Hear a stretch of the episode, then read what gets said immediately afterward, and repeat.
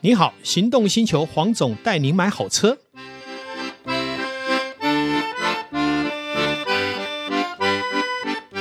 黄总带你买好车，又来到线上，我们跟全国听众以及导叔来谈幸福事。 Hello，各位听众朋友，大家好，我是导叔导根座。是哎，黄总，我们现在录音的当下，其实也快过农历年了嘛。嗯哼，哎，听说今年是青龙年，青龙偃月刀出出鞘哦，是的，这个大家伤痕累累，哎是 流血啊，流血。 所以哎，有人说今年可能在呃呃处事啦，或者等等都要稍微小心一点嘛。，对对对，嗯，其实呃，我们今天要聊中古车嘛，对不对？是哈那其实中古车在这半年确实有蛮多的变动。哎，那这样子，哎，对黄总，我真的觉得说，会不会青龙偃月刀也杀到中古车来了？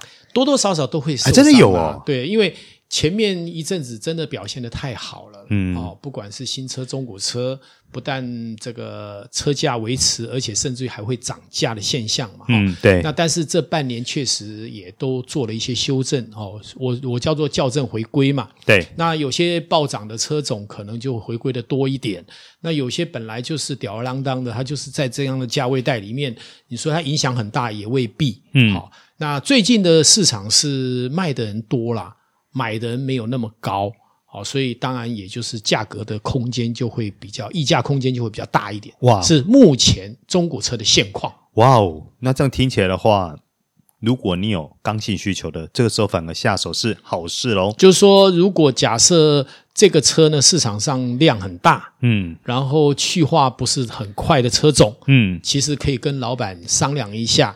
我觉得一般来讲，想要走的老板基本上让一点价钱。我知道的有些甚至于连亏钱他都卖掉。哇哦，对，那嗯所以我说现在买车应该也还不错，尤其过年前哦，本来就旺季嘛，对，好，那大家都彼此想换点现金。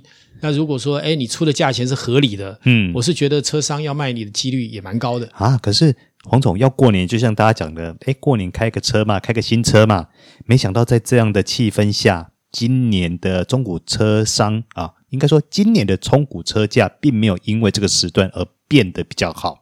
啊、应该这样讲。你看嘛，新车今年交车是不是？呃，从去年到今年交车量破了新高，哎，是是七、短短线的对新高是嘛七万多，对，当然没有回到以前的五十一点五万辆哦那个但是太难了还是算是这几年的最高嘛。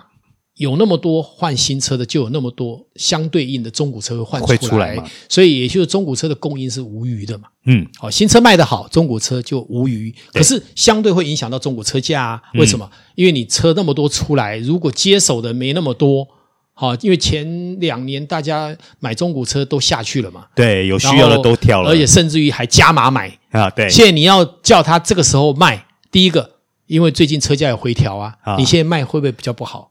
所以他换车的意愿就会下降。嗯，这也是挤压到为什么最近的中古车反而在表现上面、成交量上面，还有包括车价上面都没有以前这么好。我靠，那最近中古车车行的老板的莫雷西尔啊，呃，其实也不能这样讲哦。我觉得投资任何产业，你本来就要有前瞻性。嗯，好，前几年很多车商大举扩张，对，当然有一些表现好的，他的所谓的呃团队年轻化，然后训练也扎实，我有看到他是成长的。嗯，那有些贸然乱投资好几个点，可他本身第一个，他的团队的这个所谓的组织能力弱，再来他的车源也不顺，嗯，所以不但没办法卖得好，甚至于还要倒贴。哦，甚至于我知道某超跑业者，嗯，他大举的去增加他的这个修润，他的地点的提升，嗯，可是他销售量没有上来的时候，就马上会看到他的营收是出现问题。哦，这变成反而是一种负对担了，，那我不觉得这有什么特别的，任何行业都存在这一个问题。嗯，那你自己本身在架构商业模式的时候，你本来就要去评估。嗯，像前两年大家都觉得很好，就拼命引进车，尤其贸易上什么车都进。对啊，现在很多人卡住了，你能怪谁？ 嗯可是当初好的时候，你也赚了不少钱了、嗯，所以你不能说你永远都期待是顺风嘛，有时候逆风的时候，你如何解决才是考验你实力的时候。嗯那你若顺风打球，谁不会打？嗯对不对？再来，股票在上涨的时候，每个阿狗阿猫买都会赚钱嘛。嗯，哎股票在回档的时候，你还能赚钱才是高手。哎、黄总，我可不可以请你爆个料？是嗯，刚刚你讲到说有车种，因为呃外汇车嘛进来嗯卡住了，是哎、大概是哪一些车呢？像我举个例子，W 二零六啊，在这一年就非常不顺畅，很多都是是啊亏钱卖。为什么？因为 W 二零六第一个，它新车本来就比在第一次 W 二零五进来的时候要高好几十万进来。为什么？嗯，因为后来新车都有涨价，对，那很多贸易商为了要取得货源，因为新车嘛，一定不好拿嘛。好，那你是不是要加价买？对，所以你买到的价钱已经不会比总代理便宜啦。然后总代理现在的配备又这么好，你的配备还未必比嗯总代理好到哪里去的时候，你要卖多少钱？嗯所以当你用你原本以为你是赢家的心态在卖这个车的时候，你一定是卡住。所以我知道有些贸易商他 W 二零六库存很多，甚至于只卖了一两台，好多车都没有卖掉。哇哦，很简单，在当年的 W 二零五大卖，并不是在两百五以上大卖，嗯，也是落到大概两百一二、两百内好卖。那现在 W 二零六新车你要卖两百内吗？你不是亏几十万了？是啊，可是你要等到它大概在两百、两百出头的时候，你要等到什么时候？哇，可是这个就是我们讲的去化、周转还有前瞻性，你没有抓好节奏。哇，那如果说你这样放下去的话，那亏损更严重啊。我觉得合理的，因为我刚说了，你赚钱的时候你也拿到合理的报酬嘛。嗯，当你判断错误，或是市场有一些变动，你也就要承受这样的一个地震跟风险。哦，所以如这个果世界是公平的啊、嗯，所以如果喜欢 W 二零六的听众朋友的话，这个时候反而可以考虑出手喽。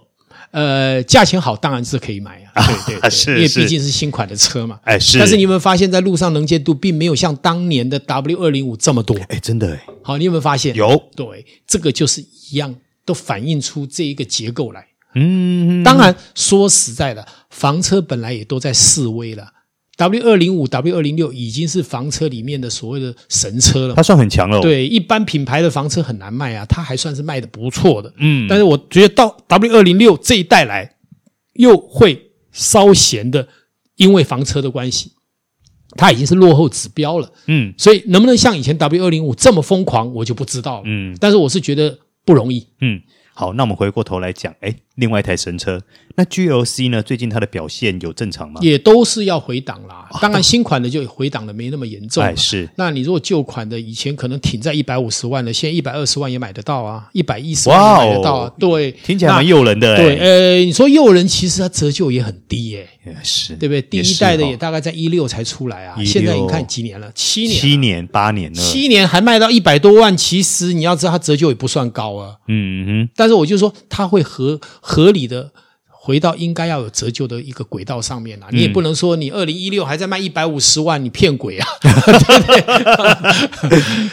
那同样的，像马抗啊这些也多多少少有修正啊，除非比较新款的还挺得住啦。嗯，旧款的现在人家都开过了嘛，用过了嘛，很多人都买过了嘛。哦你说你要挺那么高，我有很多选择，更何况保时捷老了以后，它的维修保养的费用嗯，你要不要评估你划不划得来？是哇。其实既然讲到马抗的话，马抗在国外也大改款，全新大改款，这个月会发表，哦，对，没错，是哦，没错。我一月，对我记得是然后一月二十五吧，对国外会发表，所以这个其实都要去评估它会产生的效应。嗯对我们我觉得我们做这个汽车这个产业是非常成熟的，因为它的时间不是很短，是这么长久下来。是，那如果你在产业做久，你都知道产业一定会有一个上下起伏，一个所谓的波浪的理论嘛。嗯，那在浪头上的时候，你就要戒慎恐惧嘛。是在浪浪头下，你或许要找到机会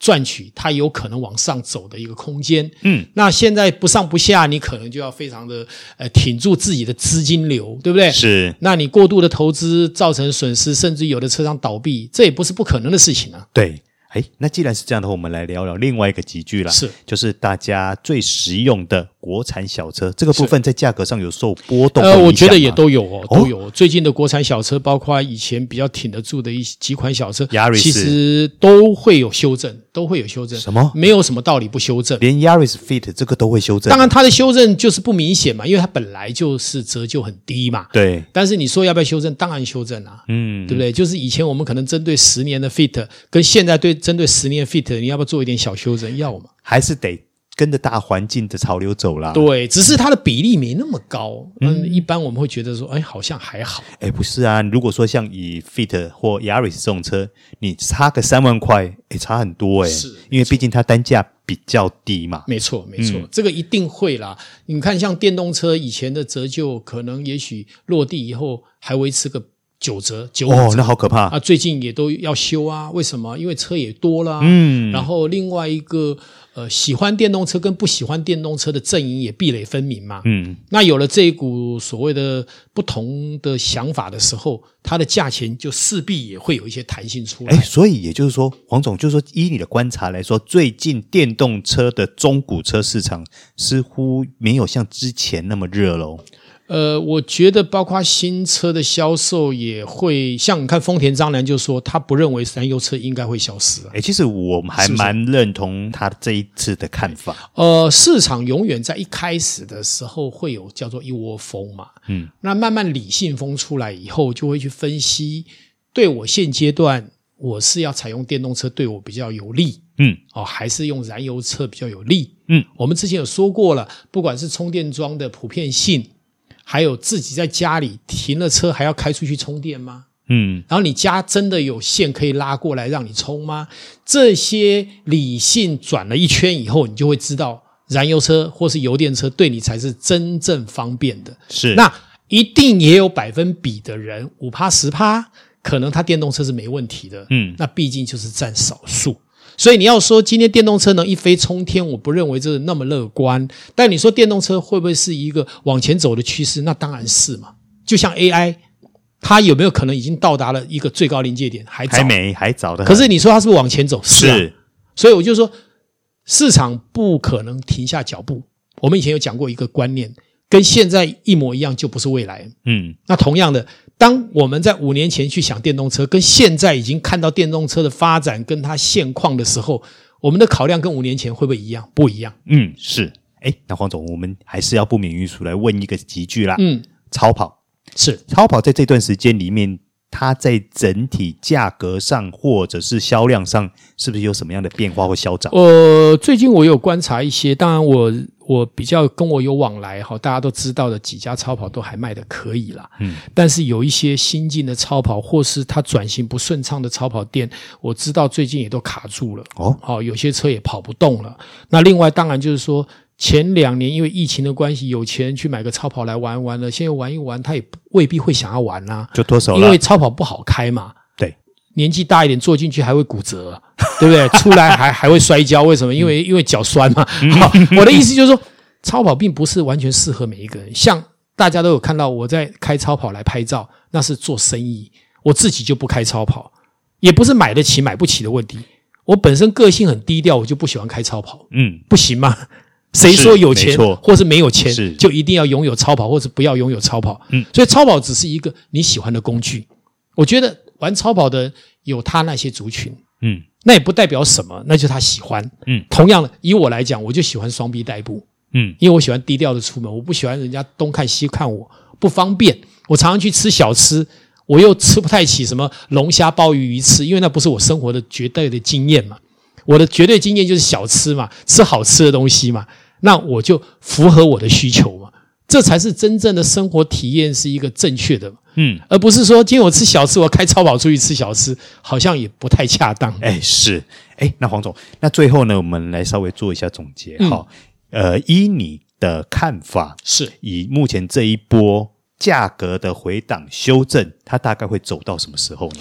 我认为至少今年前半年还在修正当啊中，，这么久啊？嗯，应该还是会修正一下。嗯那当然，我刚讲嘛，修正不可能一直持续进行，哦，折旧会持续进行，嗯但修正的意思就是说，它可能会比正常折旧再多一点，这个叫修正。对，那因为还是有很多消费者目前还没有换车的打算，嗯那所以对卖家来讲，如果车太多，他就必须修正，才容易卖得出去。我们对常说嘛，只有卖不出去的价格，没有卖不出去的车嘛。对，一台十万的车一万，人家就一定卖得一掉。定买，可是十万的车卖九万，可能人家还不愿意考虑一买下。对，所以我就说，这个市场其实是非常的理性，也非常不容易判断。